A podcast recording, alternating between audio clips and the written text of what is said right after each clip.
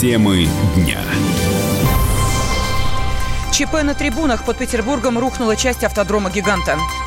На высшем уровне президент и патриарх обсудили ситуацию вокруг храма в Екатеринбурге. Долги наши тяжкие. Коломойский предложил объявить Украине дефолт. Бутылки на сдачу. Магазины могут возобновить прием тары. Здравствуйте, в студии Елена Афонина о главных событиях дня в течение ближайшего часа. Пострадавших при обрушении строительных лесов на автодроме в Ленобласти переправят в Санкт-Петербург вертолетом. На месте продолжают работать спасатели. Обстоятельства ЧП выясняются.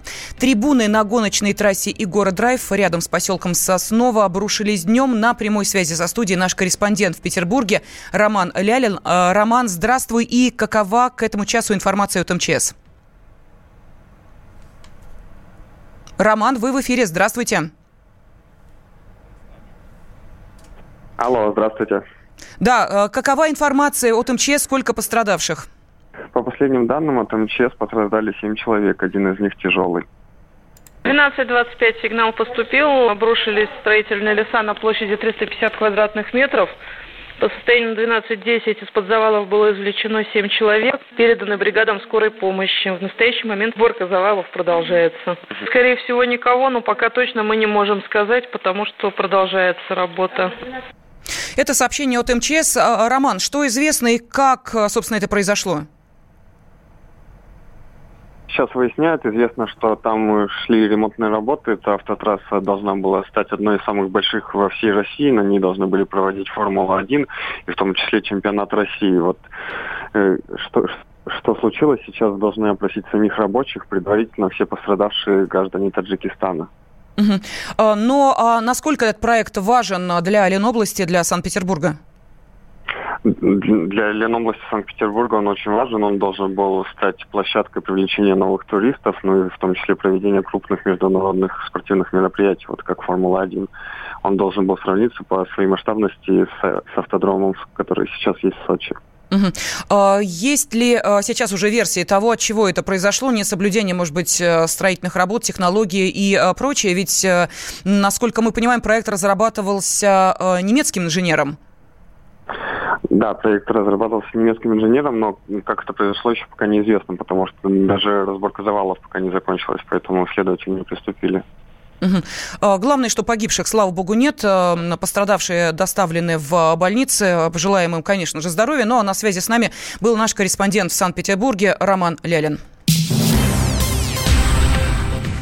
Владимир Путин и патриарх Кирилл затрагивали тему строительства храма в Екатеринбурге. Об этом сообщил пресс-секретарь президента Дмитрий Песков. Он подчеркнул, что глава государства и представитель РПЦ весьма откровенно обмениваются мнениями о ходе своих встреч. Отвечая на вопрос, совпадают ли позиции Путина и патриарха о ситуации в Екатеринбурге, пресс-секретарь сказал, цитата, «Ну, вы же сами имеете возможность это сравнить». Других подробностей Песков не привел. Ранее конфликт вокруг возведения собора прокомментировал митрополит Екатеринбургский и Верхотурский Турский Кирилл. Он сравнил акции протеста с расстрелом Николая II и его семьи. По мнению митрополита, э, церкви бросили вызов. Россияне, которые не верят, глумятся над православными ценностями.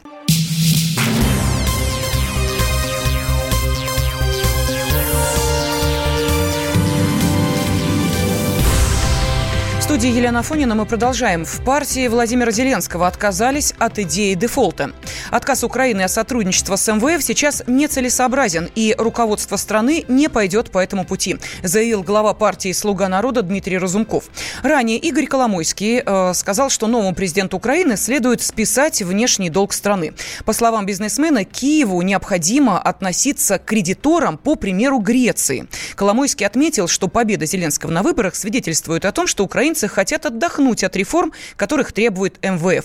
В любом случае, в ближайшей перспективе Владимир Зеленский не осмелится объявить дефолт, считает политолог Игорь Шатров. Сейчас, вот так прямо по явной указке Коломойского, Зеленский вряд ли захочет действовать. У него и так уже достаточно проблем и вопросов. Верховная Рада к нему имеет очень много уже претензий, не успел он стать президентом. Поэтому так откровенно показывает свою связь с олигархом – Зеленский не будет, и, соответственно, э, реакция будет, э, скорее всего, в виде молчания. То есть он просто сделает вид, что не слышал таких прямых указаний. Финансовые возможности Украины позволяют не признавать себя банкротом, отметил экономист Сергей Хистанов. С одной стороны, Украине достаточно тяжело обслуживать долг, но с другой стороны, каким-то неподъемным этот долг не является. Такого типа решения, а, оно достаточно сильно влияет на дальнейшую экономическую динамику. Если вспомнить уроки российского дефолта 1998 года, то в самом начале он привел к сильному падению жизненного уровня населения, а потом Россия показала очень высокий экономический рост. Даже среди теоретиков нет единого мнения, целесообразен дефолт или лучше постараться его избежать. Согласно плану погашения государственных долгов, в этом году Украине предстоят пиковые выплаты по госдолгу в общей сложности более 17 миллиардов долларов. Хакасского чиновника, который напал на журналиста, исключили из «Единой России». Об этом сообщила пресс-служба партии. Региональному политсовету поручили приостановить полномочия Сергея Зайцева как секретаря местного отделения и решить, соответствует ли он занимаемой должности главы района. Представители власти должны отвечать на любые неудобные вопросы, а не распускать руки, заявил депутат Госдумы Сергей Вострецов подобное поведение вообще ничем не может быть оправдано, независимо от того, чиновник это или не чиновник, руки распускать и хулиганить это самое последнее дело. Что касается еще и должностное лицо, ну, значит, видимо, этому чиновнику нечего сказать. Когда есть что сказать, неважно, э, журналист какой он, оппозиционный или провокационные вопросы задает. Видимо, у этого чиновника уже просто нету информации и слов, и он не понимает, как выполнять свою функцию, поэтому, видимо, начал распускать руки. Поэтому считаю, что это недопустимо, и такому чиновнику не место вообще, конечно, на государственной службе. Сергею Зайцеву не понравился вопрос репортера об условиях жизни людей, пострадавших при природных пожарах 4 года назад. Съемочная группа зашла в кабинет чиновника за комментарием. Выслушав корреспондента, Зайцев набросился на него силой, швырнув на пол. При этом заместители Зайцева, которые тоже были в кабинете, даже не пытались остановить своего начальника, а начали закрывать объектив видеокамеры. Сам чиновник назвал действия журналистов провокацией. Ко мне в рабочий кабинет, кстати, в нерабочее время, врываются три неизвестных мне мужчины. Один сразу же с кинокамерой, второй ко мне с микрофоном ринулся, третий стал сзади. Тот, который с микрофоном практически вплотную ко мне приблизился, я сидел за рабочим столом, не представился, только устно сказал, что он является корреспондентом, при этом ни удостоверения не предъявил, ни бейджа у него не было. Ну и сразу бесцеремонно задает мне вопрос, почему я, имея уголовное прошлое, занимаю столь высокий пост. И сразу же, чтобы я ответил на вопросы, в том числе, каким образом я построил себе личный коттедж за счет строительства очистных сооружений в поселке Жемчужный. Ну и не стыдно ли мне перед глазами погорецов, потому что, по его, их мнению, я их обокрал при строительстве жилых домов. Я попросил его присесть, хотя бы рассказать, что он такой и что происходит. Он присесть отказался и начал просто одну за другому повторить эти оскорбления. Ну, тогда я ничего лучшего не нашел, просто хотел его вытолкать за дверь. При этом никаких там намерений, ни физических, конечно, мы там применить желания не было. Просто я делаю, я очень много обращаюсь с журналистами. Вот такого вот поведения хамского, просто циничного я никогда не встречался. Я считаю, это было просто умышленная провокация. Они мне ее натягивали. Думаю, даже, наверное, и добили своего. Начал выталкивать из кабинета, он мне опять, у меня есть вопрос. Ну хорошо, я опять сел за рабочее место. Нет, он опять подходит ко мне в упор и практически тыкает микрофоном чуть ли не в лицо. Я сказал, что никаких отвечать вопросов э, не буду, покиньте все кабинет. Тогда он подходит там напротив меня, у меня шкаф, где рабочая документация, православные иконы стоят. И на их фоне давать, э, давай интервью, ну опять, в общем-то, оскорбляя меня. Тут я уже, я не знаю, не выдержал. Но опять же, без всяких физических насилий, без всякой угрозы. Просто стал его выталкивать из кабинета. Он э, ногой меня ударил голен. Ну, тогда его отпустил. Он упал на пол и на полу уже начал продолжать комментарии. Поэтому, не знаю, почему-то улыбался. Этой ситуацией заинтересовался и Следственный комитет. В отношении главы Ширинского района Хакасии Сергея Зайцева уже возбуждено уголовное дело. Статья «Воспрепятствование законной и профессиональной деятельности журналистов». Кроме этого, будет э, проверена информация о коррупционной составляющей в работе Зайцева, о чем говорилось в программе «Вести. Дежурная часть». Российские магазины могут заставить принимать пластиковую и стеклянную тару у населения. Дмитрий Медведев поручил Министерствам промышленности, эконом-развития и природных ресурсов рассмотреть этот вопрос. Основная цель – снижение объемов вредных отходов. Эколог Иван Калинин отмечает, что перерабатывать стекло гораздо выгоднее, чем создавать новый продукт стекло абсолютно инертный материал. Если, скажем, никакого физического воздействия не происходит с почвой, если там не прессовка какая-то не происходит, то, естественно, это никак на растение не будет влиять негативно. Оно ничего не может ни забрать в себя никакую химию, ни отдать никакую химию. Это абсолютно инертный материал, само по себе стекло. Более экологичный э, вид тары, потому что подвергается вторичной переработке и происходит, скажем так, экономия энергозатрат различных и так далее. То есть она подвергается вторичной переработке, чем пластик. А пластик, наоборот, загрязняет окружающую среду. Поэтому есть с точки зрения влияния на экологию, наоборот, здесь благоприятно это. И, соответственно, надо стеклянную тару перерабатывать. Это выгоднее, чем новую производить тару из стекла. За бутылки предлагается платить в среднем по 5-7 рублей.